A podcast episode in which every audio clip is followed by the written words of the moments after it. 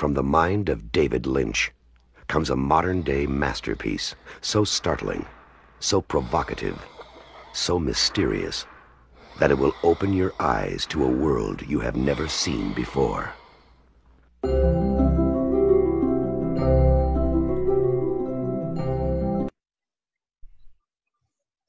Hola, buenas noches a todos. Bienvenidos al podcast Imaginario de Fenómeno Imaginario, donde hablamos de cine y arte en general. Hoy vamos a hablar de Blue Velvet de 1986 y primero antes que empecemos, bueno, quiero presentarles quiénes están conmigo hoy. Si pueden presentar, chicos. Hola. Camilo. Buenas noches, América. Acá en vivo, Camilo desde Uruguay. Un saludo a todos. Hola, este, yo soy Fernando eh, Chiapaneco y pues un saludo a todos y gracias por estar aquí en esta transmisión. Hola, hola, ¿cómo están? Mucho gusto, soy Quique. Y yo soy Lori. Bueno, em, queremos anunciarles también que ya llegamos a los mil suscriptores, mil, mil followers este, aquí en Facebook y vamos a tener una sorpresa este sábado. Vamos a entrevistar a una actriz, se llama Danae Reino y este, si me puedes ayudar, Quique. Em, claro, sí, eh, sí como, sabrán ya somos mil seguidores y para celebrar este evento importante, este especial, haremos una entrevista a esta famosa actriz mexicana, Danae Reynolds, que ha protagonizado películas como Lady Rancho, Club Sandwich y también ha participado en numerosos cortometrajes, así que la tendremos este sábado a las 9 pm de la noche. 9 de la noche estaremos platicando con Danae, así que para quien le interese, ahí vamos a estar festejando los mil seguidores. Gracias, Quique. Eh, también este, decirles que, si, bueno, visiten nuestra página web, fenomenoimaginario.com. Eh, también se suscriban a nuestro canal, ahí estamos ahorita en vivo, en YouTube, Fenómeno Imaginario, y en todas nuestras redes sociales como Fenómeno Imaginario. Instagram, Twitter y pues la página aquí de Facebook. Bueno, pues vamos a empezar. Eh, igual, me gustaría agregar un par de cositas. sí. Eh, también tenemos otras secciones, también tenemos sección de anime, tenemos sección de literatura, sección de series y sección de videojuegos con Fernando que nos acompaña. Cuéntanos un poquito más de eso, Fer. Pues básicamente la sección de videojuegos, al igual que este, las otras secciones de Fenómeno Imaginario, cuenta con un espacio dentro de, dentro de toda la semana. Mm, ahorita nos estamos enfocando principalmente en las noticias, que es cada domingo. Nosotros vamos a estar trayendo en un stream en vivo las noticias y cubrir todo lo que pasó en la semana. Y mientras tanto, los, eh, los miércoles y los viernes próximamente vamos a estar haciendo unos streams este, dando unas cosas de la industria, por ejemplo, juegos AAA, qué significa, un juego indie, qué significa, un juego con cámara isométrica, con un twin stick shooter, qué significa todo eso. Cosas que dices, ¿de qué rayos está hablando este sujeto? Son cosas muy fáciles y cuando los ves dices, ah, era eso. Pero bueno, eso es la sección de videojuegos. Yay, gracias. Gracias, Caste. ¿Lori? ¿En escucharlos? Estoy... ¿Me escuchan? Te trabas un poquito. Cuéntanos un poco acerca de las nuevas secciones que ah. vienen a futuro. Claro, bueno, también tendremos sección de doramas que próximamente llegará este, los sábados, em, las de serie que está también los sábados, tendremos música y una sección de súper donde tocaremos temas como Marvel, DC y películas de superhéroes, por si les gusta todo eso, puedan verlo cuando salga. este, mm, y pues, no sé, chicos, si quieren empezar. Quique, ¿nos puedes decir la ficha técnica de esta película? Claro que sí. Eh, hablaremos un poco de, de Blue Velvet de 1968, dirigida por David Lynch y también escrita por él mismo. Es, es estelarizada por Kyle MacLachlan, perdón si no lo pronuncié bien, este, Isabella Rossellini, Dennis Hopper y Laura, Dern. Es una película, digamos, de thriller, misterio, crimen, que engloba eh, mucho de la época, con una duración de, dos horas, y a continuación Camila nos va a contar la sinopsis de la película. Eh, bueno, la trama de Blue Velvet se ubica en el típico poblado norteamericano, con las casitas, las casas grandilocuentes, el jardín delantero, Em, y sigue la historia de Jeffrey, eh, un joven que volviendo de la casa de su padre, eh, de visitar a su padre que está internado en el hospital, encuentra entre los pastos una oreja cortada. A raíz de eso, el joven empieza a hacer toda una investigación policial que de a poco va derrumbando toda la fachada, la apariencia de la supuesta comunidad. Gracias, Camilo. Gracias, chicos. Bueno, pues, ¿qué les pareció la película? Caste. Pues yo ya le comentaba más temprano aquí que, que o sea, al inicio yo la sentía mega extraña. Mega extraña. O sea, David Lynch tiene cierto Ah, no, no, sé si se le puede decir entidad o cierto método en que todas sus películas al inicio te dan una vibra medio, extraña y cuando habían dicho que la sugirieron por cine extraño, no me sorprendió en lo absoluto. Pero bueno, en lo que va avanzando, ah, llegó a tener tintes grotescos, llegó a tener tintes eufóricos, eróticos, este, mm, llega a transmitir un montón de emociones al espectador y o sea, yo la siento como un buen cóctel de emociones. O sea, si tú estás para un, viaje, de, o sea, un viaje de emociones, esta es una película muy, muy buena. Porque no es una emoción, eh, la emoción del inicio no la mantiene durante toda la película, no, va cambiando. Es, un, es una, iba a decir ruleta rusa, pero es una montaña rusa de emociones esta sí, ruleta rusa es otra cosa. En efecto. Sí, de hecho eso que dices de las emociones sí juega muy bien David Lynch con todo lo que te hace sentir, ¿no? Al principio incluso lo intuyes con esa persona que saluda a la cámara, no, o sea, después estuve, estuve como leyendo un poco que saludaba a la familia, pero en realidad no se entiende un poco al principio que está saludando a la familia, más bien te saluda a ti y es como, ah, ok. y luego todo este como eh, seguimiento que da con la cámara de cuando entra al lugar y eh, el papá que está regando el, pasto y luego que de repente todo pasa y se le enreda esta manguera y ya tiene como un, este, un, como un calambre o algo así, cae, todo, todo pasa tan rápido que dices, bueno, ¿qué, qué sucede? Y, al final, ¿no? Ese, esa toma de gusano donde muestra como los escarabajos y te hace sentir muchas cosas ya desde el inicio. Claro, yo, yo estoy completamente de acuerdo con Lori. Eh, de hecho, me atrevería a decir que David Lynch a veces pone un poco de comedia en sus películas, pero un, humor, digamos, muy, muy oscuro. Porque al principio muestra esta, digamos, cotidianidad perfecta del ciudadano americano, donde todo está lleno de colores, y de repente, ¡pum! Que escarabajos ahí, tenemos esa perspectiva de, de básicamente un insecto y cómo todo está grotesco. Y eso me parece increíble, porque te adelanta de lo que va a ser el universo y el misticismo de David Lynch. A mi parecer, yo creo que esta es de sus películas, digamos, más, entre comillas, normalitas y mucho más digerible que, no sé, Razorhead, por ejemplo. Pero aún así tiene, tiene ese sello, esa autoría que, que lo hace único. ¿Tú qué opinas, Camilo? Eh, en primer lugar, eh, señalar que Lynch es uno de los culpables por el cual hoy me encuentro acá. Eh, me retrae mucho al cuando tenía 20, cerca de esa edad que empecé a redescubrir el cine en cierta manera. Tarantino, Lynch, Bontriar, eh, Gaspar Noé, bueno, los, eh, los cines, los cineastas de autor que dentro de todo son más accesibles en cierta manera. Em, y sí, es como lo señalaron ya del inicio, desde que se te sumerge entre los pastos la cámara, te muestra los escarabajos entre el piso, ya te va acentuando de qué va la película. Eh, y también señalar la construcción sonora que tiene que te sumerge de lleno. Em, y la verdad que dentro... Eh, esta, esta creo que, a mi entender, es la película más redonda de Lynch. Eh, narrativamente, conceptualmente. Capaz hay alguna que otra película que me guste más, pero esta particularmente es la que más, mejor me funciona. Y creo que abarca mucho tema de, derrumbar esa fachada de supuesta sociedad arquetípica, prototípica norteamericana, eh, empezar a indagar en el voyeurismo, en las perversiones.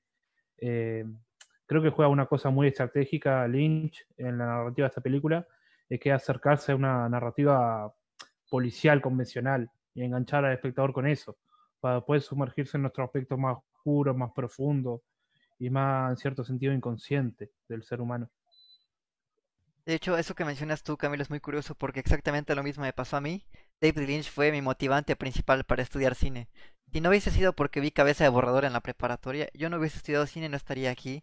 No, no, no hubiese existido fenómeno imaginario. Y es que justamente, eh, digamos que el cine de David Lynch me hizo sentir y descubrir lo que el cine no, había provocado a mí.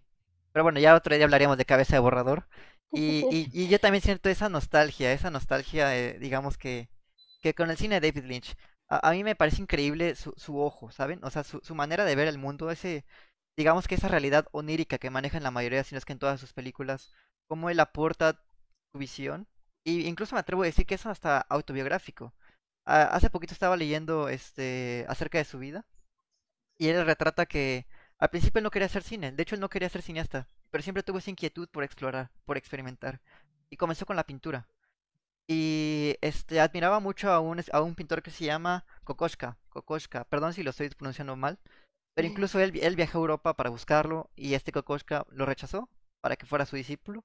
Entonces justamente esa, esa digamos, frustración al miedo al fracaso fue lo que lo, fue lo, lo que inclinó a experimentar a sus cortometrajes.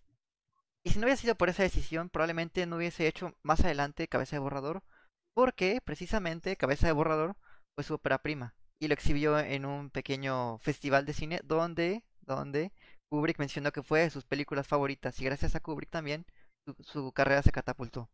Entonces fue por sus experimentos, por su temor al fracaso, por su miedo, y es quien es ahora. Siempre re retrata sus miedos, siempre retrata un poco de su vida, eh, claro, con, con su propia perspectiva, y eso me encanta, eso me encanta de David Lynch, porque realmente si él le dices amor, para él el amor no es quizás un romance, para él el amor puede ser viajes en el tiempo, puede ser marcianos, o en este caso incluso un misterio. ¿No creen? Sí, pero en, en, o sea, en esta película sí tocan el amor. Siento que tal vez de una manera un poco más, um, no sé, no, no, no, no siento que se enfoque, bueno, se enfoca más como en la sexualidad, vaya. Y, y, creo que, no sé si David Lynch, bueno, por lo que mencionas, haya o tenga como algunos uh, aspectos en su vida que lo hayan hecho esta, hacer esta película, pero, pero pues es, no sé, siento que está muy interesante cómo lo manejan, ¿no? Aquí, este, y escuchando un par de cosas, no sé si, si esto es como un coming of age de una película, no sé, por el chico que es como todo primero familiar, está con sus papás y de, de, repente ya empieza a vivir todo muy rápido, ¿no?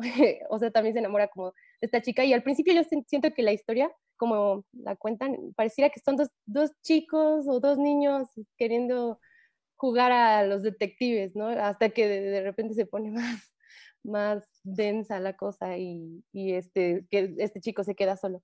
Pero Mm, pues sí, sí, sí me agrada cómo toca este tema del amor en esta película. De hecho, hay una, hay una pregunta que dice Gastón, eh, ¿creen que Blue Velvet es la mejor película de Lynch? Y si no, ¿cuál? Como decía Camilo, creo que sí es la más redonda porque cuando yo empecé a ver a Lynch, bueno, yo empecé con cabeza de borrador y de, verdad no entendí la primera vez que lo vi. Dije, wow, ¿qué es esto? O sea, es extrañísima. Y después en la escuela, obviamente sí te explican un poco más, ya sabes qué es el amor en otro eh, contexto, pero no se siente tanto como en esta. En esta sí está claro que es, es este, el amor, pero no sé ustedes chicos que quieran, que piensen. No, yo aportando un poquito a lo que dijiste, Lori, eh, respecto sí. al amor y a la sexualidad, que tenés las dos visiones, porque por un lado la, la, la, chica, la rubia, ahora no me sale el nombre ni del personaje ni de la actriz. Ah, eh, la, Laura, cuando ah, cuenta, Laura Dern. Laura Dern ¿sí? Cuando cuenta el sueño que tuvo, la visión del, del pajarillo, que significaba el amor, esa visión eh, casi inocente, pura del mundo, en, contra, en comparación a la, a, la otra, a la otra mujer, a la cantante, que es todo más sensual, más lujuria, más perversión. Y en ese sentido, el coming of age que mencionás también, ese descubrimiento del mundo, pero no del mundo, del mundo perverso, del mundo siniestro, de un mundo que se esconde de, de, de, dentro de lo cotidiano, eh, hay un mundo y, y, no tanto, es más ilógico, incoherente, eh, que responde más a factores inconscientes, diría, y vos lo ves a lo largo de todo el transcurso del desarrollo de los personajes, el villano interpretado por Dennis Hopper. Eh, Increíble. increíble y de repente tiene cada, cada salida de los personajes que vos decís, tan loco, y es tan loco, porque responden a una cuestión inconsciente del ser humano que en busca de, no sé, del placer o de la satisfacción o lo que sea, pero la verdad que es soberbio. Sí, ese, personaje está, está es, aunque no se explica muy bien de por qué tiene todos estos issues o, bueno, como mommy issues, y que es un poquito como psycho, no sé, medio eh, impulsivo. Creo que está muy claro, ¿no? Lo que, lo que él quiere, que es este, pues, procrear con, con esta mujer y tener control sobre todo eso, ¿no? Y todo lo que sucede a su alrededor. Y hasta te da miedo, ¿no? Te llegas a sentir un poco como, ay, ¿qué, qué le pasa a este hombre? Miedo, desprecio. Sí. Este, hay demasiado, o sea, como decía, es el cóctel de emociones. Pero bueno, este, de David Lynch, he visto como tres películas, dos a medias, y solo he logrado terminar de ver Blue Velvet.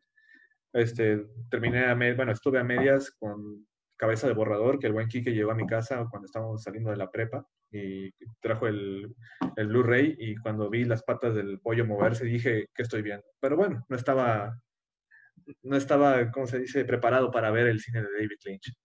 Em, Twin Peaks también es otra que dejé a medias, por, cuestiones personales tuve que salir, no, nunca pude recuperar. Y Blue Velvet, que la verdad me encantó. Incluso esa escena donde, por ejemplo, llevan al forense la oreja y hacen un acercamiento hacia la oreja y entonces como está toda sucia y se enfocan en una parte estratégica de la oreja como si fuera un agujero, tipo Alicia en el País de las Maravillas, en donde todo esto iba iba a ir descendiendo. Y entonces ya al final, spoilers, este, hacen un, se están alejando de, la de una oreja limpia. Se, están alejando de una oreja limpia y me gustó mucho ese, por, por decir, simbolismo. Y ya que es la oreja limpia del actor principal. Exacto, eso, eso que dice Fernando está interesantísimo, sobre todo porque, bueno, primero que nada hay que entender que el cine de David Lynch es un cine que te exige un poquito más tal vez sea, no sea tan digerible, por ejemplo, ayer platicábamos de John Wick, tal vez no sea un cine que puedas ver un domingo con la familia, porque tiene escenas incómodas, tiene, digamos, eh, metáforas, tiene incluso una crítica fuerte en algunos casos. Y eso justamente lo que menciona del simbolismo de la oreja me parece un detalle increíble porque yo creo que justamente eh, es como esa cosmovisión de la realidad onírica, es decir, la cámara entra hacia una oreja y, y digamos que con dirección hacia la nada. pero al final salimos de la oreja del protagonista Jeffrey, es como que todo estuvo dentro de su cabeza o no. Es justamente la duda, es justamente la, exigencia que le da al espectador como para interpretar. Realmente todo se vio, perdón, todo se vio como él lo vio o como nosotros lo vimos. Y justamente eso me encanta de David Lynch. No sé, no sé si puntualmente el cine de Lynch es un cine para interpretar. Creo que es más por el sentido de dejarse sentir, dejarse atrapar y bueno, seguirle el viaje que propone Lynch. Digo, quitando esta que creo que dentro de todo es la más accesible, con su claro sello personal, porque después de Terciopelo Azul, con Carretera Perdida, con. ¿Cuál sigue? Dunas. Eh, no, no, Dunas fue previa. Ah, Carretera Perdida, eh, la. Ay, no me sale, bueno. La, Mulholland Drive, Drive Imperio, como que empezó a, a tener otra narrativa más fragmentada, más, más eh, distinta, más experimental en, cierto sentido. Y creo que esta, esta engloba todo Lynch, es Lynch puro, terciopelo azul. Y, en todo sentido, y creo que al público también se le hace más accesible. Y retomando un poco de la pregunta que, que nos hizo Gastón hace un ratito, yo quisiera mencionar que este ah, para mí la mejor película es Cabeza de Borrador. No es mi favorita, creo que mi favorita es Blue Velvet, pero yo, yo me atrevo a decir que es Cabeza de Borrador porque fácil he visto unas 6, 7 veces esa película y como mencionaba Castellanos la vi por primera vez con él. Justamente esa sensación que la, primero fue incomodidad, ¿no? Pero cada vez que la vuelvo a ver me da una sensación nueva, una interpretación totalmente nueva y distinta. Y es, creo que la interpretación que le doy es dependiendo de mi contexto en el que yo eh, me desenvuelvo. Puede ser que, no sé, al inicio de la universidad y al final de la universidad lo vi. Una, una interpretación completamente distinta en cada uno de los casos la vi justamente este año y, y tal vez con los conocimientos o con las experiencias, ahora la veo diferente. Para mí, Cabeza de Borrador justamente tiene ese valor de mejor película porque eh, es justamente se presta a la interpretación totalmente simbólica. Pero declaro que mi favorita es Blue Velvet. Oigan, chicos, no sé si me escuchan. Sí, sí, sí. No sé si ustedes me escuchan. Yo no los escucho. Sí, te escuchamos. Sí, te escuchamos. No sé si, no, no sé qué pasó con mi te internet, pero no los escucho. Sí, te escuchamos, Lori. Este, no sé si me podré salir y después entrar. O no Si sé qué hacer. si eres, no- si eres host, si me pueden. Eres host. Eres host. Espérame.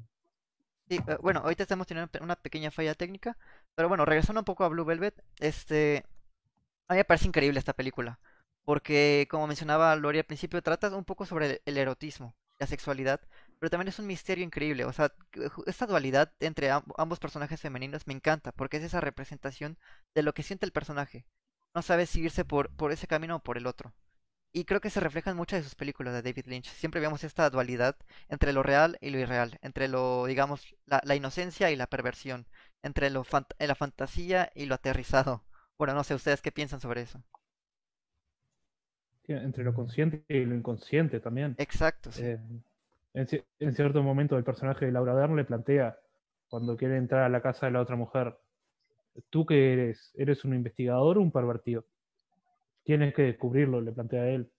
Porque empieza con ese jueguito de detective, pero hay algo más, hay algo, creo que ya repetí, lo voy a repetir como 80 veces la palabra inconsciente hablando de esta película, pero algo ilógico en, en su actuar, algo que sabe que es un mundo peligroso, es un mundo totalmente nefasto, pero siente, no sé si placer o qué, al descubrirlo, al mirarlo, al, al indagarlo, porque es algo que casi lo matan y, y sigue, y sigue, y quiere seguir, y le sigue metiendo.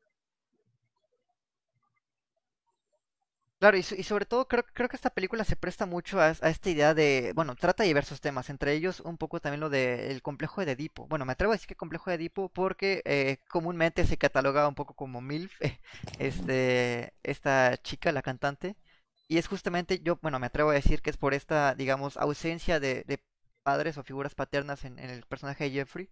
Vemos que su padre está en un accidente y está, digamos que en un estado inhabilitado y, y su madre simplemente en una escena en particular la ignora, o sea, simplemente le hace caso, le dice como no quiero hablar sobre esto y no tiene como esa aprensión con la madre. Y a mi parecer, creo que encuentra las dos figuras, tanto con la... ah, se me fue el nombre del personaje, es- ay, bueno, la cantante, y con... Eh, ajá, perdón. No, no, pensé que decía el nombre del protagonista. Ah, no, no, digo de la, de la chica, la cantante, no recuerdo su nombre. Cagando. Este, y encuentra una figura paterna, digamos, en este, en Frank, Frank Hooper. Bueno, Den- Dennis Hooper, perdón. Frank Booth, Frank Booth se llama. Ta- Tal suena un poco descabellado, pero bueno, yo tengo esta teoría, y es que dicen que eh, eh, te conviertes en aquello que destruyes, por ejemplo. Y él se tiene que convertir en la figura paterna que él desea tener, y es por eso que tiene que, m- spoiler, matar a Frank Booth. Yo siento que es eso, ese hueco emocional que, siente con su familia, lo rellena con ellos dos, y por eso tiene esa, esa atracción, digamos, hasta inevitable con, con esta señora, digamos.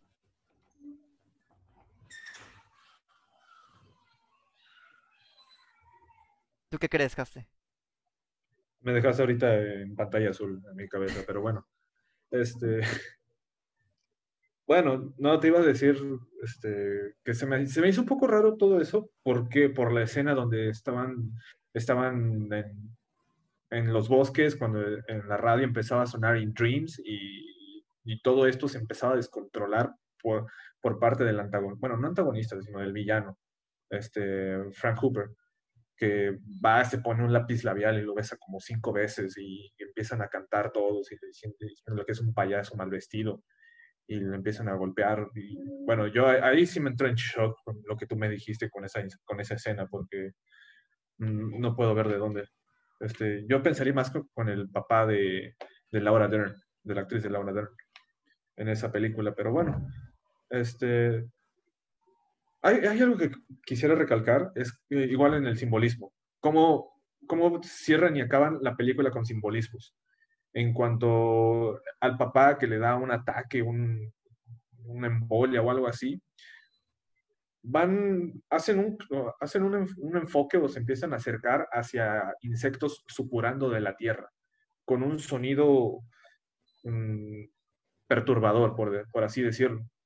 Pero, o sea, te está diciendo que algo está supurando de la Tierra y al final es donde salen los petirrojos o los robins y tiene un, y que son este, el, símbolo del amor y todo esto dentro del universo de David Lynch y se está comiendo aún este, a los escarabajos que estaban supurando de la Tierra. Entonces es, es igual el simbolismo con el que entra y cierra. Pero bueno, en cuanto a mi teoría de cómo, de cómo funciona esto en el, en el cerebro de, del protagonista, ah, no formulé una teoría, nada más me dejé llevar por lo que estaba viendo y, este, y, y las cosas que te muestran en pantalla.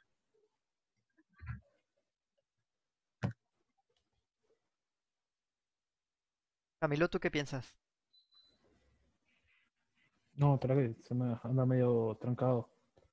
¿Me decías aquí que perdón? Ah, bueno, no, no más quería saber tu opinión, pero bueno, igual agregando un poco más, ahorita justamente mencionó lo del payaso castellanos y es, creo que una de las mayores virtudes de la, de la película es que tiene ese paralelismo, digamos, este, con la música. La música es un factor importante dentro de este filme, porque hay dos, dos canciones características en esta película. La primera, evidentemente, Blue Velvet, y es el título de la película, y la segunda es la de In Dreams, de Roy Robinson, me parece.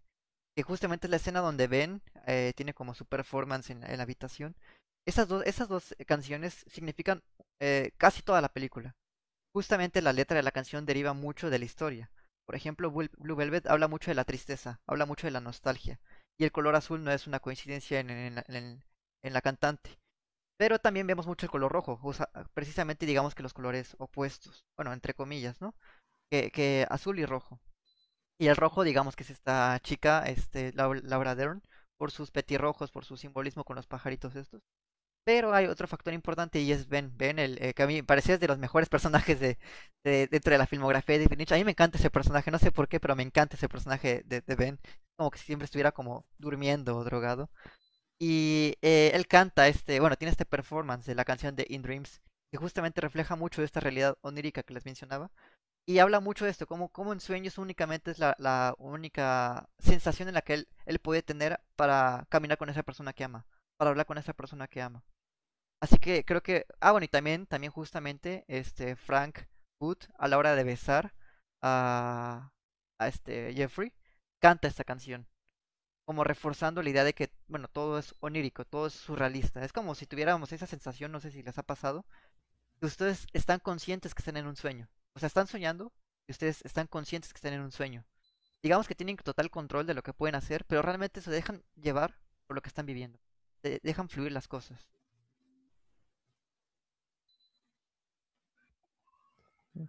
Y, hay una escena en particular que me gustaría destacar en relación a todo esto de lo real, de cuando van al bar del amigo de Frank, que era este personaje que tú mencionabas, que vos por fuera ves la fachada, es un bar, pero por dentro es un living de una casa. Y en, y en comparación a otras películas o a otro ambiente, las mujeres son las típicas, en vez de ser bailarina, prostituta, lo que sea, son la típica vecina de barrio, vieja, gorda, regordeta, sentada en un living. Esta construcción hasta del espacio hasta fantasiosa. Y todo ese simbolismo que, acarrea también la, necesidad de preservar la fachada, eh, de seguir preservando esa fachada de sociedad perfecta, de sociedad ideal, también en, lo vemos en el padre del, de la personaje de Laura Dern. Cuando va el protagonista le cuenta toda la investigación que hizo, pero a su vez lo deja salir con la hija para preservar esa fachada ante el, mundo de sociedad perfecta, ante el, resto del poblado. Lori ya regresó, ¿nos escuchas, Hola, Lori? Chicos. Sí, sí, ya los escucho, una disculpa. No, no pasa nada. Este, Cuéntanos un poco más de la película, ¿qué, qué te hizo sentir? Ah, em, no sé si ya mencionaron la música y lo bien que está el soundtrack, pero me encanta mucho este, esos detalles que tienen. No sé si recuerdan una escena en la que está, em, bueno, de hecho es la que está hablando de su sueño, Laura Dern. Se escucha como música de, de, de órgano, es un órgano, una iglesia. Y justo después, unos minutos después de que ellos arrancan, hay una iglesia detrás. Eso, eso, ese tipo de como música diegética, creo que funciona increíble en la película. Muchas veces así, así lo ponen. De hecho, había en una de las curiosidades que están aquí abajo, decía que hay una escena en la que toca una guitarra, hay un solo de una guitarra, pero en todo este ambiente en el que están del club, no hay nadie tocando la guitarra. y aunque no te das cuenta de eso, o sea, sí funciona bien la música, porque, no sé, sí te mete mucho en, toda esta onda, ¿no? Creo que estaban hablando también hace rato de la canción del payaso. Sí, así es. Este, sí, me, me encanta cómo este señor este, hace su playback mientras la está tocando, bueno, mientras la cantan, ¿no? Y, y cómo este Dennis, Dennis Hopper, creo, el actor, eh, reacciona, ¿no? A, lo que está escuchando. Todo, todo, toda su actuación de ese señor está, está increíble, ¿no? Habían también algunas otras cuestiones que decía que querían poner a Willem Dafoe como, como este Frank, pero no, no siento que, que hubiese funcionado con, con otros actores como él. Yo siento que él fue lo mejor que estaba en la película, ¿no? Sí, Creo que después adelante, David Lynch también trabaja con, con este, Laura Dern y, este, Jeffrey. Claro, sí, digamos que son, son, son sus actores fetiches, incluso en, en, en eh, ah, se me fue el nombre. Eh, bueno, Dunas también trabaja en, Twin Peaks, en Imperio, no me acuerdo cómo se llama, ah, se me fue el nombre, Imperio. Este, también trabaja con esos mismos actores. Sí, me, me gusta cómo los, cómo, cómo, los dirige, eso está, está, increíble. Aunque a veces llegaba a sentir ciertos diálogos de, de, otros personajes como un poquito, no sé, este, forzados o extraños, están, están increíbles sus actuaciones. Este, pero bueno, de ahí, ¿qué más me hizo sentir? Creo que las escenas de violación, o bueno, esta escena que vemos al, al principio cuando se introduce el personaje de de Jeffrey con, con este Isabel. No, no recuerdo ahorita su nombre, se me fue. El de Dorothy. Dorothy. Dorothy, ajá. Creo que es un poco incómodo, o sea, sí, sí, sí es incómodo. Yo, mm, no sé, lo, lo, lo dije, decía, qué horror estar en una situación así, pero pues después la película ya te va metiendo un poco más a la historia y entiendes, ¿no? Y creo que eh, eso funciona para que detestes un poquito más a Frank lo que hace, ¿no? Quizás me hubiese, ah, quizás me hubiese gustado saber un poco más de, del papá, del esposo y del hijo, pero creo que está bien porque al final aparece el hijo con ella y ya es como, bueno, spoiler, ya es como un alivio, ¿no? después de, no sé qué haya pasado ella en el hospital o si la hayan tratado, pero, pero sí es, un, es bueno saberlo. De hecho, eso que mencionas ahorita, como lo, de, digamos, el ritual que tiene de violación eh, Frank Booth, y hace que, o que te dé asco este personaje que lo odies, yo creo que es uno de los valores más grandes de la película. Porque yo pienso que si el, personaje, o más bien la interpretación, eh, pretende que el personaje sea odiado y tú logras que lo odies, está cumpliendo su, función completamente. Eso quiere decir que el personaje es excelente. Si logra que odies ese personaje es porque está increíble. Significa que logró su cometido. Y, y, debo admitir que Dennis Cooper está increíble en esta película. Cuando él hizo el, casting, aquí en los datos curiosos pueden verlo, dice que le encantó. Le encantó el personaje de Frank Wood. Incluso él propuso que no respirara, eh, perdón, que respirara, se me fue el dato. Bueno, inicialmente iba, iba a ser helio, pero él propuso que, que em, ay, perdí el dato por aquí. Ah, sí, nitrito de amilo, que según esto, eh, como que multiplica las sensaciones a la hora de tener sexo y en general como que eh, te reactiva el, el, cuerpo. Y eso me parece increíble. Eh, creo que otra, otra virtud imprescindible dentro de esta película es esta sensación de misterio. No sabemos qué va a pasar a la siguiente escena. Así como, no sé, simplemente eh, creo que es como un, un uy, baja de emociones, porque comenzó con una, una espía en un closet y terminó hasta dentro de una fiesta con drogadictos. Y dije, en cualquier momento van a... Bueno, la primera vez que vi la película dije, en cualquier momento van a matar a este personaje. O sea, y, también, y también, no sé, a mí me llegué a pensar en algún momento que el papá estaba involucrado en todo este, el papá de Laura Dern, el que es también policía, que estaba involucrado en todo este crimen, ¿no? Porque llega este Jeffrey, le, bueno, primero, primero llega a la estación de policías y se encuentra al señor amarillo, ¿no? y ve que él también es como un policía o detective, no sé, y de, de ahí como que siente que todo está, está pasando algo extraño, ¿no? Luego él llega a la casa de Laura Dern porque quiere hablar con el papá y mostrarle lo que ha pasado y todo. Y cuando le comienza a platicar el señor o el policía, no, no, como que te hace creer que, no se, que, que es algo extraño para él, pero por otro lado te hace pensar que tal vez ya sabía, ¿no? O, o, no se lo, no, no, era algo que, que él este, encontrara raro. Y después que se va con el señor amarillo un poco más tarde, que creo que es cuando se lleva, según esto, a una cita a Laura Dern.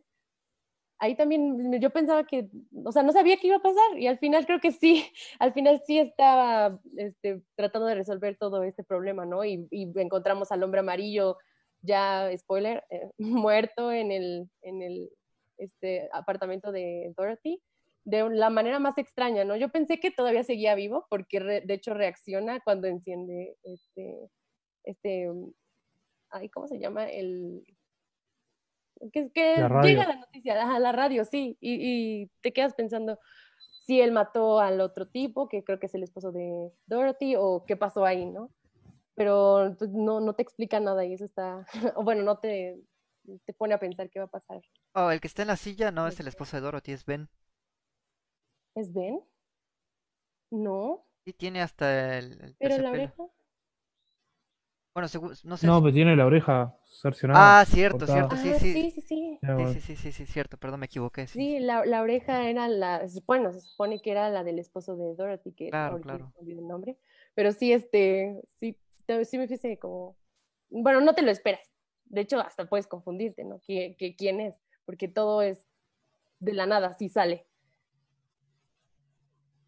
Eh, creo que casi No, ah, ¿Camilo? no, no, que. Si quieres. Ah, gracias Camilo. Este, yo quería agregar una cosa que me di cuenta, es el juego de colores eh, dentro de la película, porque hay una escena donde están dentro, de, dentro del bar donde canta la chica. La chica está con un reflector azul a todo lo que da, obviamente, y está cantando Blue Velvet, obviamente dándole indicaciones de depresión, tristeza, y el, y el vato, el, el Frank, el, Frank Hop, está con el terciopelo azul llorando, llorando porque igual siente, tiene un sentimiento atorado ahí, este, con el cual se des, desquita con la chica que canta. Y ya luego cuando el, cuando este, Jeffrey se da cuenta que está eh, Frank ahí, le cambia, le cambia el, rostro, le cambia el semblante y cortan y pasan a una escena fuera del bar. Entonces es donde está Jeffrey en su carro con una luz roja. O sea, lo que está está diciendo que está lleno de odio, que está lleno de ira y, y, la intensidad adentro. Entonces, ese cambio de colores me pareció muy, muy ingenioso y muy bien aplicado dentro de esa estructura, vaya. De, de, colores y luces y sombras, ¿no? También cuando están, ellos salen de la oscuridad así total, está increíble cómo logran eso con la fotografía, ¿no? Y, ah, llegó un momento en el que mi compu, no, según yo no veía nada más que mi reflejo, pero es lo mismo de la fotografía que está increíble, ¿no? Y llegas a ver ciertos tintes de luz este, en los personajes uh -huh. y, y, como dices, ¿no? Los cambios de colores en la misma luz está, está... wow, me, me gusta muchísimo. Sí, eh, me, gustaría no, rescatar. Ah, perdón, adelante, Camilo, adelante. adelante. No, no, eh, y también destacar, y ya, y ya que veo que está Gastón en los comentarios, si me equivoco, por, por favor, corregime, el uso de la óptica. ¿No, ¿No, se le dice a usted que en cierto momento en, los límites de la pantalla, sí, para sí, generar sí. esta atmósfera en, en, enardecida, rara, como que las líneas rectas se le distorsionaban? Sí, eh, creo que no sé, fue ¿qué, una, qué, un gran angular, un, o supongo. Sí, sí, sí, yo también pensaba que era un, un gran angular porque se veía esta Sí. distorsión. Si, si estoy corregido, Gastón, por favor en los comentarios corregime. Sí, Gastón. creo que precisamente esa era la intención de, de David Lynch. Y quería también mencionar, rescatar una pregunta de Gastón precisamente, que él menciona que creen que David Lynch es uno de los pocos directores en la actualidad que se puede considerar como autor. Yo diría que sí, pero también digamos que eh, a mi punto de vista muy particular, yo creo que David Lynch eh, es un director que se basa, mucho en, su técnica. Eh, y bueno, sí tiene un sello particular, claro, pero también me gustaría agregar que eh, tiene evidencias claras de Kafka, por ejemplo, de Gogol. En Kafka podemos ver el uso de insectos y, en Gogol esa como estrepitosa uso de colores. Y, y bien, este, yo, yo creo que David Lynch es, un, es uno de los pocos directores actuales que se atreven a experimentar. Quizás ya no tanto como Cabeza de Borrador, Hombre Elefante, incluso esta, Blue Velvet, pero hace poquito sacó un corto para Netflix donde es una entrevista a un mono detective. Y me parece increíble cómo, cómo él se atreve a hacer algo así. Está lleno de simbolismo. ¿Ustedes creen que es un, uno de los pocos directores considerados como autores? Sí. Sí, sin duda. El tema que hace 14 años no saca una película. En efecto, pero tiene su sello muy, muy marcado. A mí me encantaría seguir viendo un poco más de él, pero, o sea, ir parte por parte, ¿no? No meterme, no, no sé ustedes que tal vez ya han visto más de David Lynch, o cuál creen que sería como su película un poco más, no sé, compleja o, o simbólica, no sé. No sé si compleja, lo que pasa a medida que fue avanzando, más en los últimos trabajos, como que fue experimentando sobre todo con la narrativa, hasta llegar al extremo de, de Imperio, que yo cuando la vi, la vi una sola vez, no entendía absolutamente nada. Eh,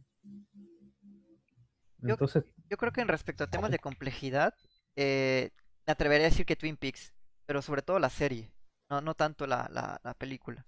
Porque, ajá, porque en la serie, por ejemplo, tenemos un, desarrollo más, digamos, adentrado hacia los personajes y maneja mucho esto de las precuela-secuela.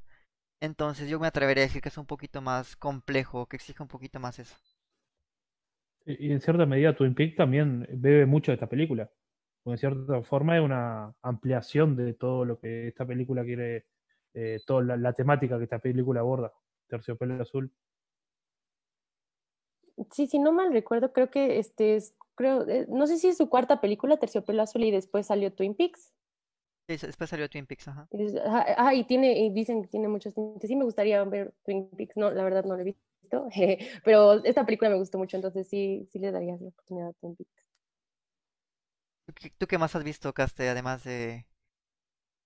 Mm, pues ya les dije, o sea, dejé a la mitad Twin Peaks por un problema personal. Eh, tuve que salir y, ir al hospital de manera rápida. Luego estuvo Cabeza de Borrador, que la vi igual a la mitad porque pues no tuvimos el tiempo para terminar la película ahí en mi casa. Y pues esta, Blue Velvet, la verdad, mm, como la terminé, no me quedé a la mitad y pude entender por completo todo lo que quería dar, dar a entender Lynch o todo lo que nos quería dar a sentir, los, los sonidos que te, que te perturbaban, te, te, mantenían todo al filo, o sea, en, inglés se dice te, te mantenían así como que perturbado con los sonidos. Este, yo digo que es esta, a falta de ver otras o a falta de terminar otras. Yo creo que Camilo no terminó de decir cuál era la película, bueno, la película que, que, que no entendiste cuando viste. No, Imperio, Imperio. Imperio, ah, Imperio. Sí, bueno, el detalle con Imperio es que estaba leyendo que tuvo mucha mano de la producción y querían hacerlo, digamos que lo más accesible para el público, pero en realidad fue todo lo contrario. Al haber esta conjunción del punto de vista del director y de la producción, terminó siendo un caos que justamente fue un fracaso en taquilla. A diferencia de Blue Velvet, que revolucionó en aquel entonces, al igual que Cabeza de Borrador, yo considero que, que David Lynch es de los pocos, digamos, eh, artistas multifacéticos porque sabemos que David Lynch, además de ser pintor y director, también es músico y también es actor. Yo, yo creo que toda esta conjunción de, talento que tiene David Lynch se refleja en, en, la, en la película en general. Eh, incluso yo, yo, personalmente lo considero entre mis directores favoritos, no es mi director favorito, pero entre mis directores favoritos, por ese experimento, digamos, visual que provoca en el espectador. Y un pequeño agregado a lo multifuncional que es Lynch, diseña muebles también. Ahora totalmente bizarro, bizarro me imagino. Una, cama diseñada por Lynch. Eh, creo que también recientemente subió, ya no sé si este cortometraje o no sé si es película, que subieron apenas a YouTube, se llama Rabbits, em, no sé si ya era o ya habían escuchado de ella, pero creo que vi un poco y sí me parece que también es uno de sus trabajos un poco así como como extraños, ¿no? Claro, eh, David Lynch desde sus, inicios precisamente eh, ha grabado varios cortometrajes experimentales, entre ellos Un breve encuentro con el miedo, Seis figuras, Six Figures Getting Six, algo así, como seis figuras enfermas seis veces. Y mi favorito, el alfabeto. Aunque también está Rabbits, también está la abuela, y también está. Ahí se me fue el nombre de alguno. Pero bueno, particularmente a mí me encanta el alfabeto porque eh, justamente en, algunas, en algunas teorías, eh, y David Lynch también explica, que es ese, ese reflejo del miedo a aprender. Él, él tenía ese pavor eh, cuando era niño, digamos, de aprender el alfabeto y justamente retrata eso en el cortometraje. Yo precisamente al principio de este podcast mencionaba eso sobre el miedo, porque en muy pocas ocasiones David Lynch ha dado explicación de lo que tratan sus películas. Siempre deja como la interpretación abierta, le preguntan, oye David Lynch, ¿qué significa esto? Y él menciona, lo que significa para ti es la respuesta correcta. Pero en, las contadas ocasiones que se ha dado la oportunidad de interpretar sus películas, él dice que es el miedo. El miedo a, fracasar, el miedo a la vida, el miedo a crecer, el miedo al amor, el miedo en general a todo. Creo que a veces es más latente que en otros casos. Un ejemplo que a veces es borrador es el miedo a la paternidad. En este caso, yo me atrevería a decir que es el miedo a amar. Porque vemos un poco el, conflicto del protagonista entre esa dualidad hacia la perversión, hacia el erotismo, pero también hacia el amor, digamos, juvenil, hacia el amor más, más inocente. Y yo creo que incluso se ve reflejado en las escenas donde, donde él platica con Laura Dern en la cafetería y ella tiene ese miedo en la mirada que le dice, oye, ¿vas a seguir haciendo esto? Y él dice, sí, como si no tuviera otra opción. Como si es, fuera su destino incluso decir como, es que tengo que averiguar qué hay más adelante porque también me estoy descubriendo a mí mismo. Estoy creciendo con esto y quiero incluso cometer errores para aprender lo que es el amor. no, sé si tanto, yo por lo menos mi interpretación, no tanto por el sentido del miedo a la amar, sino el miedo a madurar, el miedo a crecer. Cuando descubre realmente lo, es un mundo que se esconde debajo de lo cotidiano y al final termina con el personaje de Laura Dern, en esa familia prototípica que están las dos familias unidas pasando un, un, día juntos. De campo, vaya.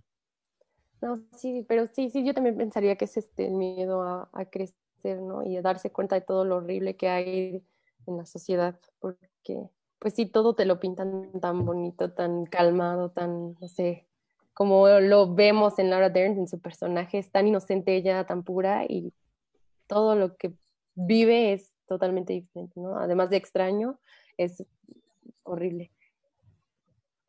Claro, y también creo que no es nada coincidencia el uso y manejo de la cámara que tiene David Lynch en Blue Velvet. Vemos, por ejemplo, en una escena en particular, eh, parece, parece un error, pero no es un error. Y es que es cuando ellos están en la casa de Ben y de repente están despidiendo y pum, corta, ya no están, desaparecieron.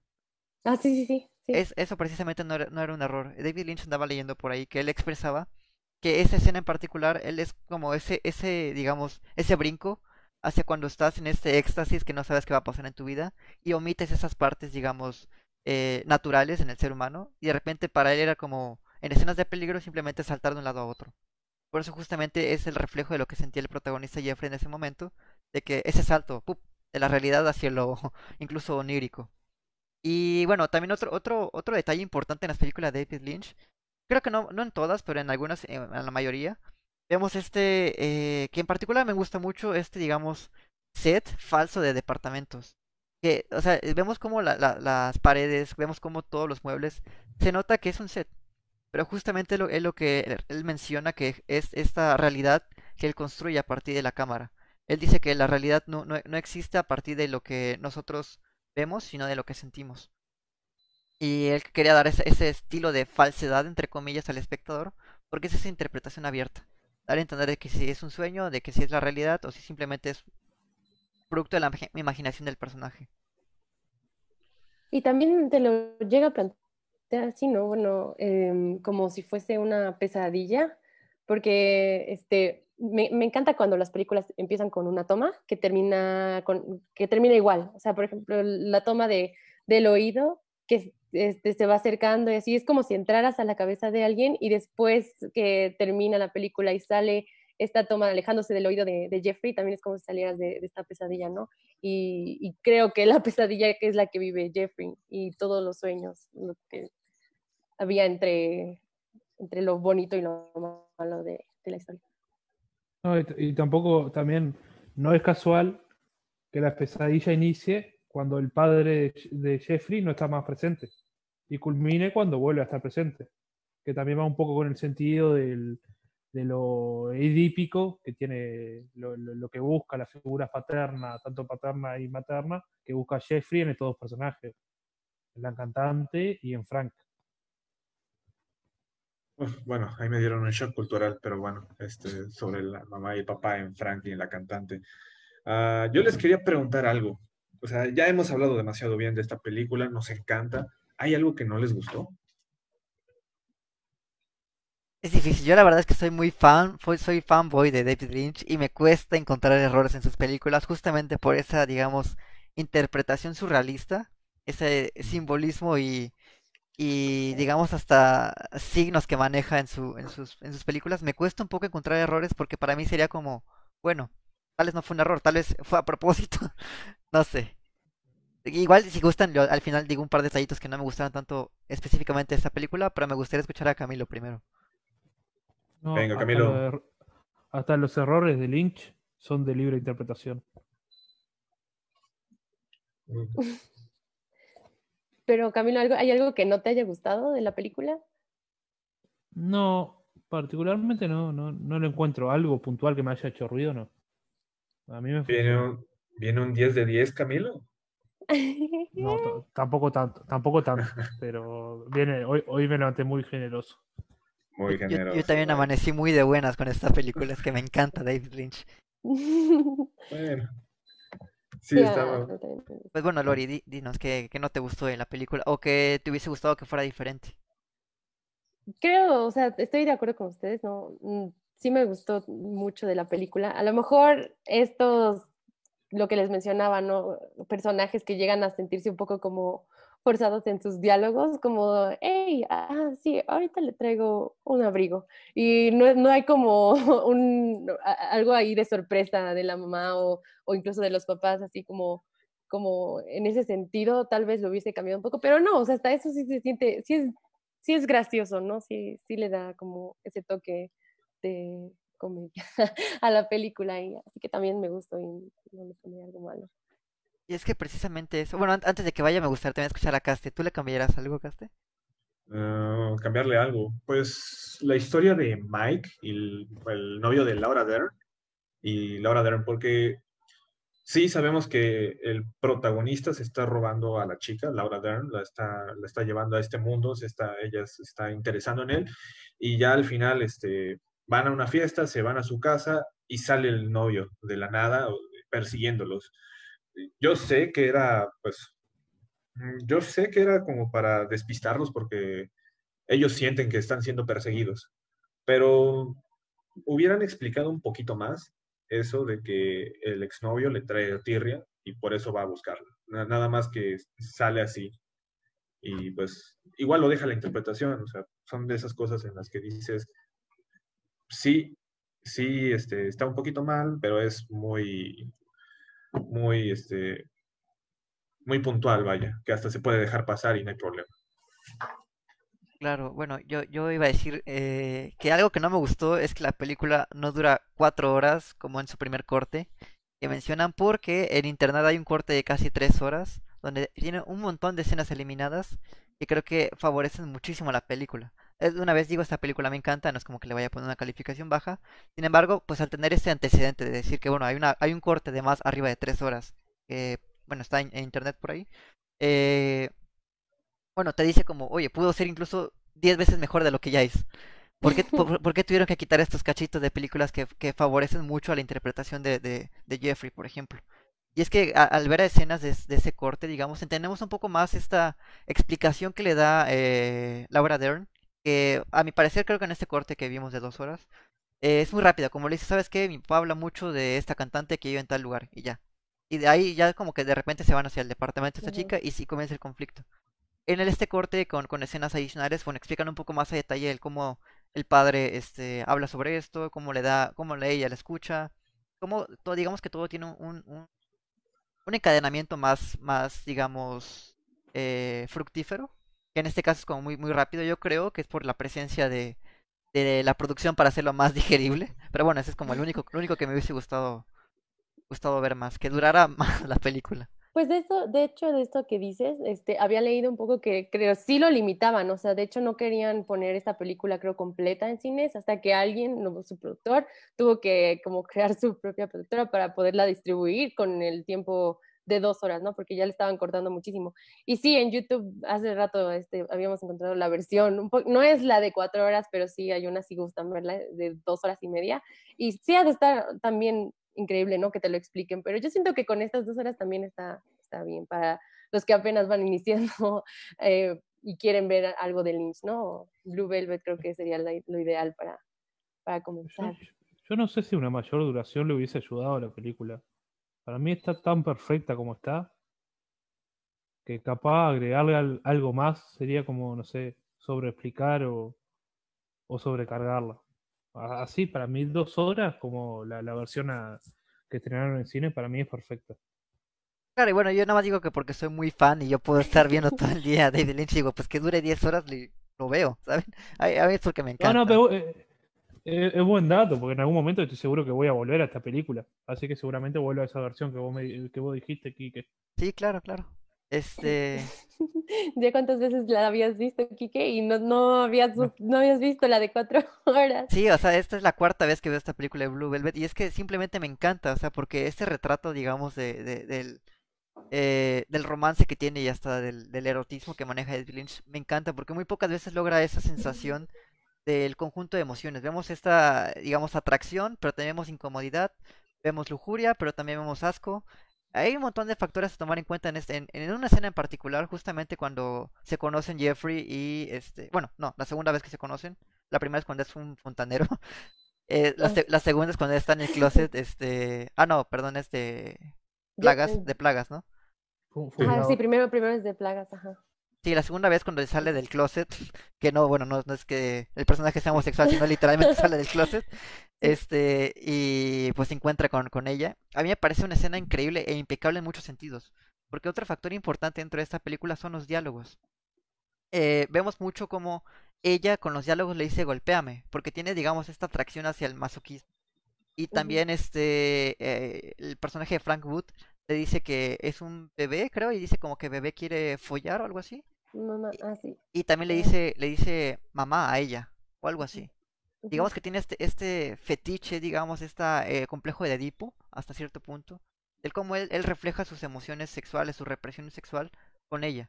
Y justamente eso explica un poco del por qué tiene secuestrado a su hijo, porque él quiere ser el nuevo hijo de ella, ¿saben? Yo lo siento un poco así. Sí, sí, no, sí, sí, sí, siente. Y que, también quiere él, como por esta misma curiosidad, saber quién es, quién es el hijo, o quién, qué es lo que le pasó a la familia de la que tanto habla ella. Y pues se vuelve como su segundo, como su segundo hijo, ¿no? incluso hay una parte en la que Mike, cuando este, los persigue en, auto y sale Dorothy desnuda así de la nada, piensan que es su mamá. Y hasta se empiezan a disculpar Mike con, con este con Jeffrey, ¿no? Como diciendo, no, no sabía, discúlpame, como que se imagina mil cosas y ya después las suena el auto, ¿no? Pero sí es, es eso mismo que tú dices. Y yo, yo quería resaltar algo que me parece increíble, los props con significado en toda la película, como el gorrito del niño, la foto, el este de, de el, respirador. De, Frank, el respirador, todas esas cosas tan, no sé, tan importantes en la película que de hecho, hay otros detalles. Por ejemplo, hay una escena en particular donde él despierta, está en su cama, y la cámara sube y vemos un como un tipo monstruo, un muñequito ahí. Ah, sí, sí, sí, eso, ¿eso qué era? A mí, a mí me da esa sensación de decir como, bueno, la gente esperaría encontrar un reloj en ese, digamos, en ese, en ese espacio en la pared. Normalmente hay un reloj. Entonces a mí me da esa sensación como tiene ese tamaño, decir como que el tiempo es un monstruo. ¿Saben? Como que mm. realmente no, es, es impredecible lo que va a pasar a futuro. Y eh, puntualmente me gustaría resaltar una escena que a mí me encanta, es cuando este Frank Wood besa a, Jeffrey con la canción de fondo de, In Dreams de, Robinson. Pero hay un detalle importantísimo que a mí me parece hasta un tributo a, Federico Fellini con ocho y medio, que también es una película bastante surrealista y simbólica. Y es que, eh, digamos que una de las chicas, que yo creo que es una prostituta, no estoy muy seguro, se sube al coche y empieza a bailar. Sin sentido alguno, pero en realidad sí tiene bastante sentido porque es justamente esta sensación de dejarte llevar por lo que dice la música, dejarte llevar por lo que te hace crear, lo, que te hace sentir la letra de la canción. Porque como mencionaba anteriormente, la, la letra, la lírica de las dos canciones en particular, Blue Velvet e In Dreams, significan todo en esta película. Entonces, al que ella se sube al coche y empieza a bailar, da a entender de que, bueno, básicamente todo el mundo se deja, los personajes, se deja influir por lo que sienten.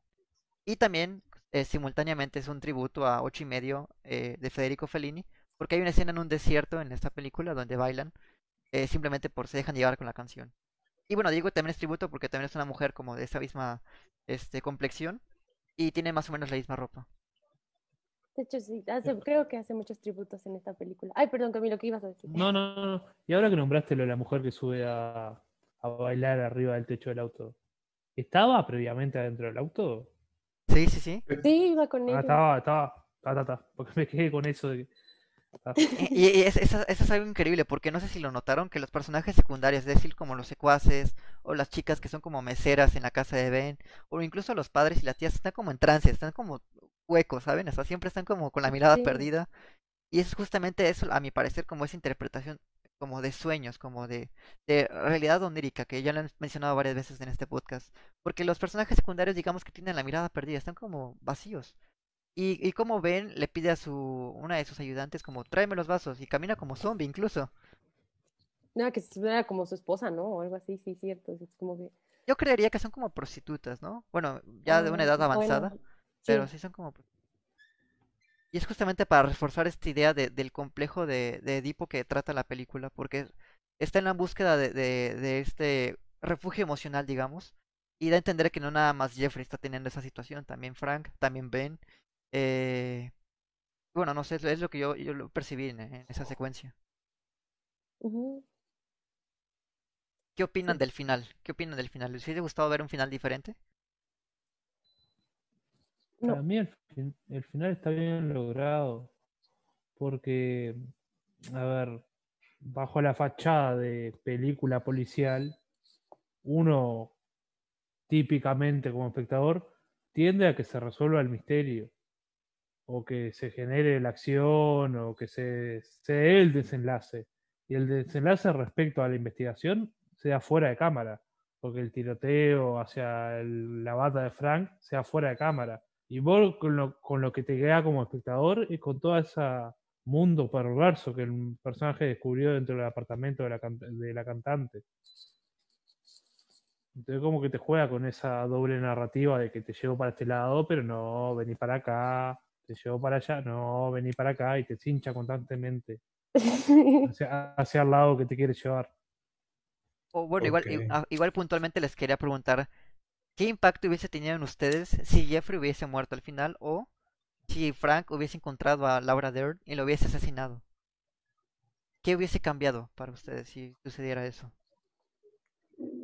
Yo, yo creo que la vida de, o sea, si, si hubiese terminado en que Laura Dern mu- muere asesinada por Frank, yo creo que Jeffrey ya a lo mejor no hubiese encontrado otra manera más que vengarse o alguna cosa así para, porque pues ya de cierta manera se estaba enamorando de ella, entonces no sé, no me hubiera gustado que terminara así, obviamente, porque pues creo que si no, Frank hubiese seguido, digo Frank, Jeffrey hubiese seguido siendo como esta persona, bueno, horrible, ¿no? Ya metida en este mundo todo tenebroso y pues él se hubiese vuelto igual que Frank, ¿no? Y eso es algo que a mí no me hubiese gustado que pasara, tal vez porque como que sí se cumple ese sueño, como dice Laura Dern al final, de, de lo que ella quería, ¿no? Con los petirrojos y, y todo, todo esto tan bonito. No, hubiese cambiado mucho el simbolismo de la película también. En caso de haber fallecido Laura Dern.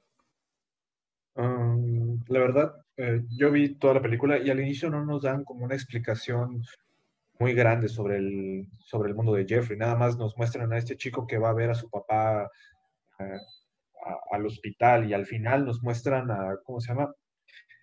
A él despertándose en una, en una hamaca tomando el sol y ya este, en su casa con las personas. Entonces yo ahí no veo un cambio no veo un cambio en su personaje. O sea, pu- puedo estar mal, no sé si lo estoy, pero eh, no veo un cambio total en su personaje, como decir, esta aventura lo cambió de esta forma, más que Laura Dern ya está a su lado al final. Yo, yo creo que sí, ¿eh? Yo creo que sí hay un cambio en él. Claro, sí, entiendo que al final está con, con Laura Dern, al final, pero eso es precisamente lo que mencionaba al principio, como en esta, este miedo al amor, esa búsqueda del amor, Y hay un, hay un, un diálogo puntual donde el jefe, bueno, el papá de Laura Dern, le dice que él se dedica a eso porque una vez, o sea, simplemente en- entró al misterio y ya no pudo salir de eso porque es una persona muy curiosa. Y eso- lo mismo sucede con, con este Jeffrey. O sea, un- el misterio le lleva a una u otra cosa y no puede detenerse, es justamente que se está convirtiendo en él. Y que se quedara con ella al final me da a entender de que, bueno, básicamente es lo que le estaba buscando desde un principio, encontrar el amor. Y al final sí lo encuentra, ¿saben? Al final sí se queda con ella. Claro, para mí, bajo mi consideración, es un final muy feliz en todos los sentidos. Si vemos hasta los pajaritos y la familia juntos. Las flores. Ajá, el papá está saludando y todo. Pero es un poco esa, esa historia circular, digamos, como todo, todo es un ciclo. No, no, no haciendo referencia a Bad Bunny ni nada, sino, sino que todo es un ciclo. Sí. Ahí como, como que para... No, Ajá. no, no, no. sí, que- que- Ah, bueno, nada más quería agregar rápidamente que digo que para llegar a, a lo bueno primero hay que pasar por lo malo y así sucesivamente. Como siempre habrá obstáculos, pero llegarás a lo bueno. Y siempre llegará lo malo, pero tienes que pasar por cosas buenas primero. Ciclo definitivo. Para, para mí es más que feliz, es, como cínico el final. Porque en, en relación a lo que decía Caste, que el personaje de Joffrey no tiene evolución. Para mí hay, tiene evolución, pero en otro nivel, en un nivel capaz más inconsciente, más perverso. O sea, y al final que parece que sigue todo igual, pero dentro suyo ese grado de perversión de, de- de- de- del mundo que descubrió, del mundo que en cierta forma también le, le satisfació, porque él estaba ahí porque quería, porque lo deseaba, porque lo buscaba.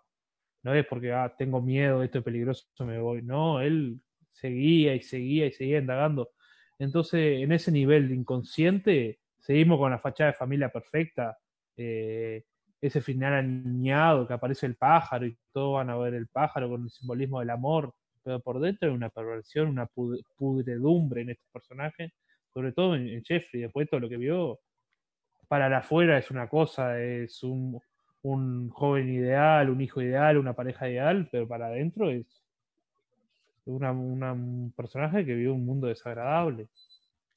Pues Sabroso, Camilo. Eh, eh, esto, no sé, yo lo podría como ya aquí interpretar un poco con lo del pájaro, el petirrojo que se va a comer a un insecto, bueno, y, y que incluso la tía dice algo así como que, que no entiende cómo pueden comer este, esas cosas, ¿no? Podría, no sé, pensar que a lo mejor eso es al- algo que le pasó a Jeffrey, o sea, él se tuvo que tragar este, todo esa, todos esos insectos, todo eso asqueroso, ¿no? Y ya tal vez no se ve, pero dentro de él todo eso, ese mundo sucio ya está. O sea, digo, mató a una persona. Esto obviamente te cambia la vida, aunque pareciera después de un par de, de- de días o meses que no, pero por dentro, como dice Camilo, o sea, sí, ya estás totalmente cambiado, ¿no?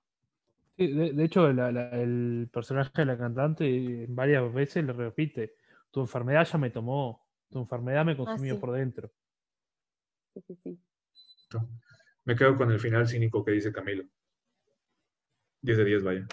Exacto, sí, creo, creo que tiene razón en ese sentido, porque incluso vemos como al final esta chica, la cantante, siempre, se olvidó su nombre siempre, tiene a su hijo ahí, ajá, a Dorothy, está, está con su hijo ahí. Como que, pum, de repente ya olvidó todos sus traumas, de repente ya es, digamos que la mejor versión de sí misma, y bueno, no, no, no, no nos da a entender si No ya te da a pasó mucho entender tiempo, eso, ajá, no, tampoco, pero- tampoco sabes. pero así es como, yo pienso que tiene razón Camila en ese sentido, como muy cínico, ¿sabes? Como que, bueno, ya no pasa nada y todo está bonito otra vez, todo está lleno de colores. Sí, sí, porque también hasta puedes pensar, bueno, yo pude llegar a pensar, a lo mejor esta chica está en rehabilitación y el niño solo la fue a visitar, ¿no? Pero pues por otro lado puedes pensar que ya todo es bonito y que todo está bien y ella regresó con su hijo después de todo, ¿no? Y también me gustaría preguntarles cuál fue su escena o secuencia favorita de la película. Oh, espera. Pues mi escena favorita fue cuando entra por, por segunda vez a su casa y va al closet. O sea, cómo inicia en ese momento que le está viendo quitarse la ropa y cómo termina cuando la va a poner al sillón, a- acostada en, su gabardino, en, en su, ¿cómo se llama? En su ropa para bañarse. Toda esa escena me encantó, fue muy muy bien construida, fue una, una montaña rusa de emociones a lo que venía diciendo y estuvo her- her- hermosamente construido.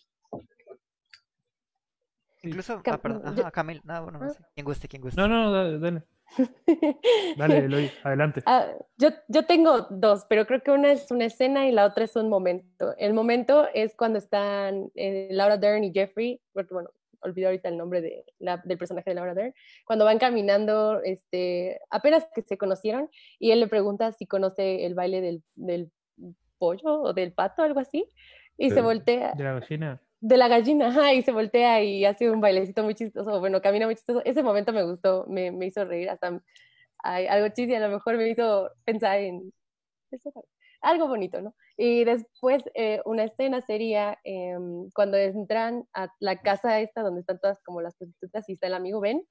Todo ese momento me encanta, incluso cuando él canta y que aunque es playback, le- toda esa es como interpretación que hace y da y, y la cara también de Frank, y eso me gusta muchísimo, porque tampoco sé en qué momento vayan a voltear y matar a, a alguien, no, no, no te esperas qué va a pasar en, ese, en esa secuencia, entonces me gusta mucho. No, a, a mí hay varios puntuales. El que nombró el caste es uno del, del segundo encuentro entre ellos en el apartamento.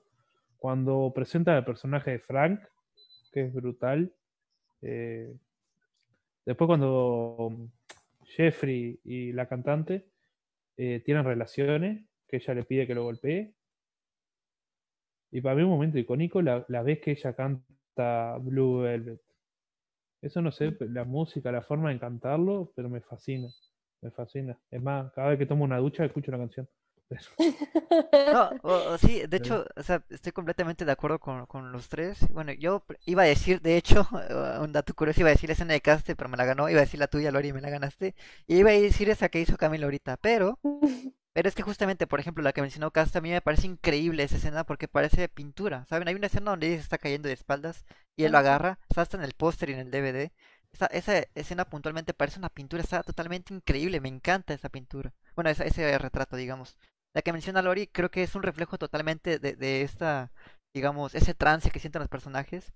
Y al, ser un playback no es coincidencia, ¿saben? Creo que justamente al decir que es un playback, da a entender que todo está, digamos que, en un, nivel subtexto de lo que está sucediendo, de la realidad. Me encanta el personaje de Ben, me, en- me encanta. Y la que menciona Camilo sí, pero, pero precisamente mi, mi escena favorita es la segunda vez que Jeffrey la va a ver. Eh, O sea, la primera vez creo que va con Laura Dern y la segunda vez va él solo con una Heineken. Básicamente hace publicidad de la cerveza todo el tiempo. Este, eh. Y, y, eh, bueno, está, está viendo a, a esta chica cantante, pero voltea a ver a Jeff, a, A Frank. a Frank, ajá, voltea a ver a Frank y está llorando con un pedacito de terciopelo azul y regresa la mirada a, a Dorothy y, yo, bueno, no sé, siento que refleja esta nostalgia, ese dolor, porque ahora ya él entiende el por qué ella está ahí. Ahora ella enti- él entiende por qué ella tiene que cantar esa canción constantemente. Porque ahora Frank está ahí, ¿saben? O sea, él tal vez no se dio cuenta la primera vez, pero la segunda vez se dio cuenta que Frank está ahí como vigilándola, digamos, omniscientemente a ella. Eh, y es, digamos que él, él entiende esa esclavitud que, que, perdón, que siente ella. Y a- esa, en la escena en particular creo que refleja esa melancolía que, que siente eh, Dorothy. Dorothy. Sí, porque pues está atrapada, ¿no? O sea, básicamente si ella no hace lo que le dice Frank, pues está, pone en peligro a su hijo y también pues no sabe qué pasa con su esposo, ¿no? Y en todo momento ella lo que quiere es que estén bien. Entonces sí, esa, esa escena también está muy bonita. En la primera, de hecho, sí, sí pude notar ese cambio de, de vestuario. Creo que en IMDb y en otras partes dicen que tienen muchos errores de continuidad, pero creo que ni siquiera se sienten, no sé, es como, no sé, te, te, te metes tanto en la historia, tal vez, en los personajes de la película, que eso lo dejas muy atrás. O sea, yo a veces sí, me ha pasado con Kike mientras estamos viendo películas que le digo, oye, mira esto, o mira el otro, no sé, este, ya se vio ahí algo de, de el crew o lo que sea, ¿no? Pero en este momento, en esta película, siento que eso ni, me importó, aunque en esta escena en donde está cantando, cambia el vestido después de un rato que, que pasa y no, no entiendes cómo, no podrías entender cómo por qué, pero pues, no se siente tan natural, orgánico que está increíble. Pues, Pero, ¿qué les pues, parece si vamos con las calificaciones? Sí. Comenzamos contigo, Caste. Blue Velvet, Blue Velvet. le doy un 9, un 9.5 muy sólido. O sea, siento que con una versión de cuatro horas nos hubieran podido explicar mucho más y nos pudieran haber enganchado más, pero esta versión de dos horas sí le doy un 9.5. Y, o sea, se les recomendaría a todas las personas que no son muy susceptibles a temas puntuales, porque si es clasificación R o una clasificación C y pues puede, puede, llevarse, puede llevarse entre las patas a algo. Eh, Camilo. ¿Qué dices, Camilo? creo que mi postura respecto a esta película es bastante clara. Eh, un 2. No, mentira. Me encantó, dos. Eh, me encantó. Yo, le iba a, yo le iba a dar un puntaje, pero la verdad ah, eh, hay cuestiones respecto a la película, del significado, de la interpretación cada uno que pusieron en este, en este podcast, que yo realmente no se lo había dado. Y está bueno este intercambio que genera la película, esta posibilidad de intercambio, de libre interpretación. Qué tremendo, que digo, la película no te lo dice, pero cada uno de la película extrae lo que cada uno interpreta. Y, esta, y, y eso, eh, eh, o sea, no darle al espectador todo masticado, darle una porción para que el espectador saque su parte y, e interprete su parte. Y por eso creo que también le va a aumentar bastante el puntaje que yo tenía pensado darle. Un 9. Wow. ¿Cuánto le ibas a dar? ¿Cuánto le ibas a dar originalmente, Camilo? Un 5. Eh, no, no, un 7. Pero oh. cambió, cambió, cambió rotundamente. Sobroso, sobroso. ¿Quieres ir tú, Kike? O... Sí, sí, voy yo, si quieres, ¿Sí? luego tú, sí. Ok, va. Pues para mí este es un 10 rotundo. Para, ah, me encanta Blue Velvet, yo la vería todas las veces que sea posible, yo vería toda la filmografía, es, algunas excepciones, claro, de David Lynch. Me encanta totalmente David Lynch, para mí este es un 10 cerrado. Ah, bueno, y también, también quería agregar rápidamente que, bueno, David Lynch hizo que me enamorara del cine. Es decir, creo que desde pequeño siempre me ha gustado y creo que la mayoría, hablo casi todo el mundo, eh, eh, nos encanta ver películas, ¿saben? O sea, yo siempre desde pequeño veía películas y todo, pero fue gracias a David Lynch que encontré esta, digamos, alternativa para expresar un sentimiento. Es decir, eh, veamos el clásico chico conoce chica y tienen problemas y luego se resuelven. Luego yo vi Cabeza de Borrador y para mí fue como, wow. Él, él expresaba que era una, historia de amor y dije, ¿a poco es una historia de amor esto? Y, me encantó porque la volví a ver y lo entendí diferente. Y luego pasaron los años y la volví a ver y ya con, digamos que experiencias y todo, la vi completamente diferente. Y esto fue justamente lo que me atrapó y me convenció a estudiar cine. Porque digamos que David Lynch tiene este, esta exigencia de que, ¿sabes qué? No te lo voy a decir puntualmente, tú interprétalo. Y si lo interpretas es porque tienes razón, entendiste todo. De ahí justamente, eh, constantemente he dicho que creo que la mejor manera de entender el arte es sintiendo. Si te hace sentir algo es porque lo entendiste todo. Creo que no hay mejor explicación que la que has dado, Kike, y, y estoy totalmente de acuerdo contigo también es increíble que te haga sentir muchas cosas, ¿no? Y, sobre todo que puedas darle todo el significado que quieras a su cine. Y yo creo que en todo, en todo, en todas las películas se lo puedes dar. Pero sí, también, yo le daría también un 9.5. Tal vez este, me gustaría volver a verla y tal vez la, versión extendida. Este, por todo lo que, lo que tiene la película, ¿no? Los personajes y que a pesar de que eh, puede decir, algunos, no sé, los mismos actores a los que se les este, planteó alguna vez que si querían participar en la película pensaron que era o sonaba un poco, no sé, este, arriba de tono, o para, muy, muy para adultos, este, no, no es así y en ningún momento ves nada que sea como too much, ¿sabes? O sea, tampoco algo que digas, ay, no, no, no me, me, incomodaría ver esto con, con algún familiar. No, yo creo que lo logra bien, eh, como lo este, realizan esta película, así que también me encantó mucho. Le pongo un 9.5. Bueno, creo que sí tiene ciertas escenas incómodas y lo vemos con, con otra, no sé, yo pues siento no, que... No, sé, ¿eh? porque fíjate que yo he visto películas más incómodas con gente, con mi familia y ahí sí diría yo como, bueno, no, ahí sí fue como un, ay, ¿qué estoy haciendo? ¿Por qué está pasando esto? ¿No? Como o sea, irreversible en algún momento, se los he llegado a comentar, ¿no? Pero esta película no, y esta película siento que es tan sutil, bueno, no, no es sutil, pero sí es como suave, no, no, no, no se sienten. Claro, más digerible, ¿no? Un poquito más digerible. Sí, es más digerible, entonces sí, sí, podría verla con Bueno, pero no le pondrías la escena del, del closet de este, a tu De la tu felación. sobrino, ajá, de la felación a tu sobrino de cuatro años Ah, bueno, y no, decirle, o sea, yo ah, mira, refiriéndome como a mis papás o a mis tíos, ¿no? Porque, bueno, para empezar no tengo sobrinos. Y pues bueno, antes de terminar este el podcast día de hoy, me gustaría hacer tres anuncios. La primera es que tenemos un sitio web, fenomenomaginario.com. Visítenos y tenemos todos los podcasts, datos curiosos, detrás de cámaras y cosas extras y exclusivas que estarán en el sitio web, además de contenido totalmente original. El segundo punto es que también tenemos otras secciones. Tenemos la sección de anime, que es de lunes a sábado, de 6 a 7. Tenemos la sección de videojuegos aquí con Caste. Cuéntanos un poco acerca de eso, Caste. Bueno, este, como ya les decía con anterioridad, este, la sección de videojuegos se trata sobre, ah, por ejemplo, nosotros en los domingos damos una sección de noticias y donde unos compañeros eh, aquí de Fenómeno Imaginario y yo, pues damos nuestra opinión sobre la industria de los videojuegos, qué pasa con las empresas, las noticias que salen, los trailers, este, y todo lo que, todo lo que sale durante la semana lo platicamos en un solo lugar. Mm, Estamos, tra- estamos tratando de conseguir a un invitado especial para este, para este fin de semana, pero este, durante, los, durante la semana, próximamente los miércoles y los viernes, vamos a hacer podcast. ¿Para qué? Para que, por ejemplo, si tú eres una persona que no sabe mucho de videojuegos y quisieras saber qué es un juego AAA o qué, se necesita de un juego para que entre dentro de la categoría AAA, nosotros te lo podamos explicar y tú puedas este, decir, ah, bueno, es eso, qué, qué fácil era. Y no ir a un gamers y decirle, ah, me puede dar un juego de disparos para mi sobrino y pues nada más escoger cualquiera, sino pues también para, para saber un poco sobre el tema.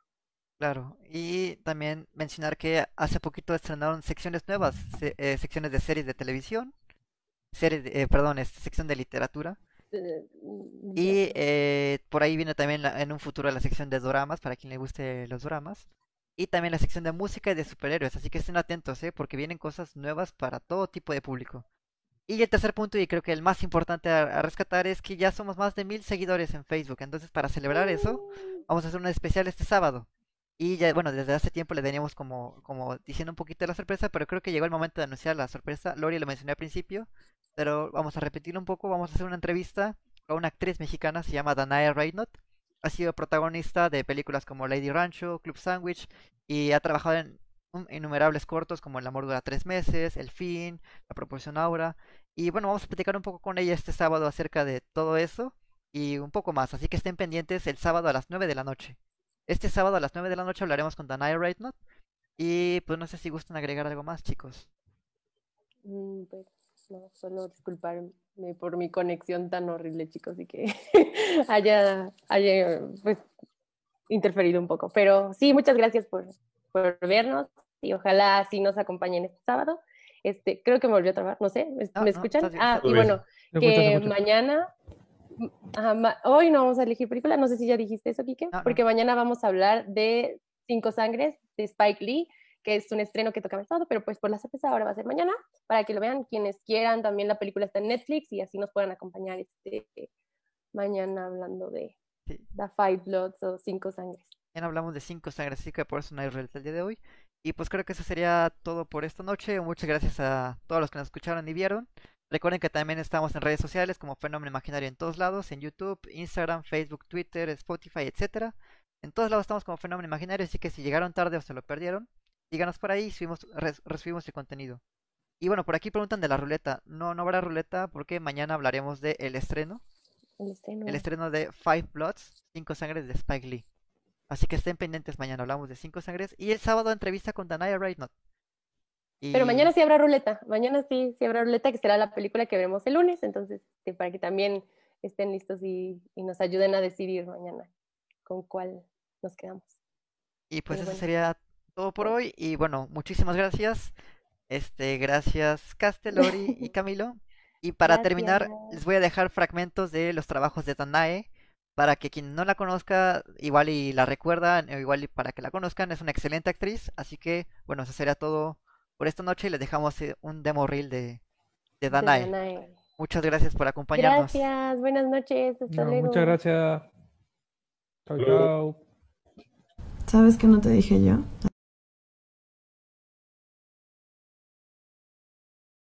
también soy escorpión.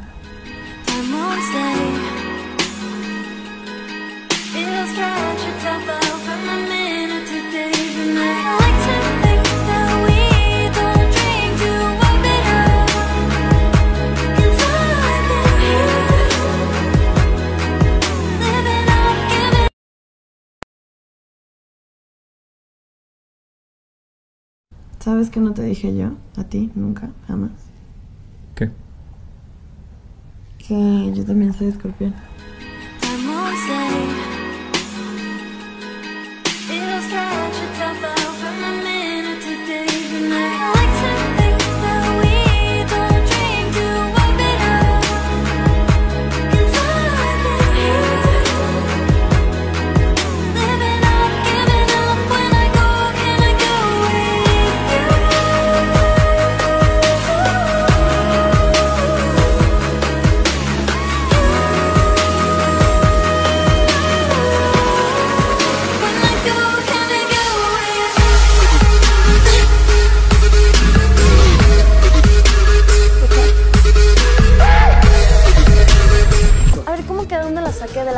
Mamá. O sea, shots. Shots mil. Necesito que sople aquí durante 20 segundos. A ver si topas que no voy a soplar en tu popote de esta vida, ¿no? Necesito que sople aquí, por favor. Sople aquí.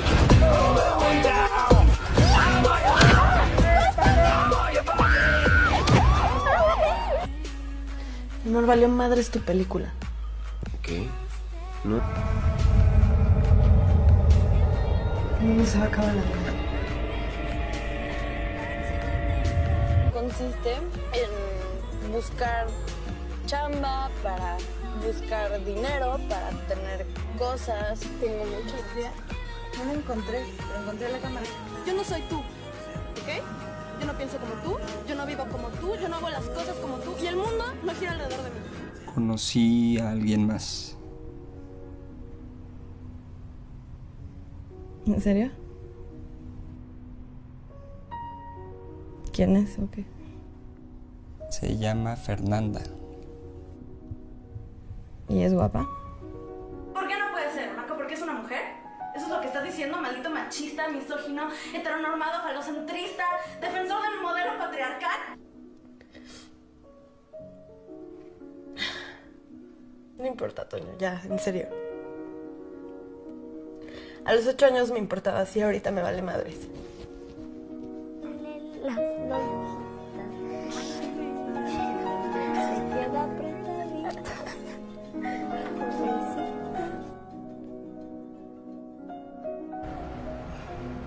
Vi los dulces que tienes abajo de la cama, Luna. Y...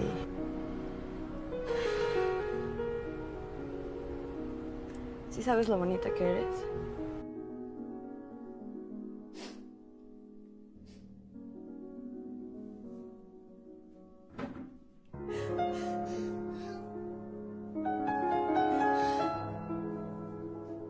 Bye.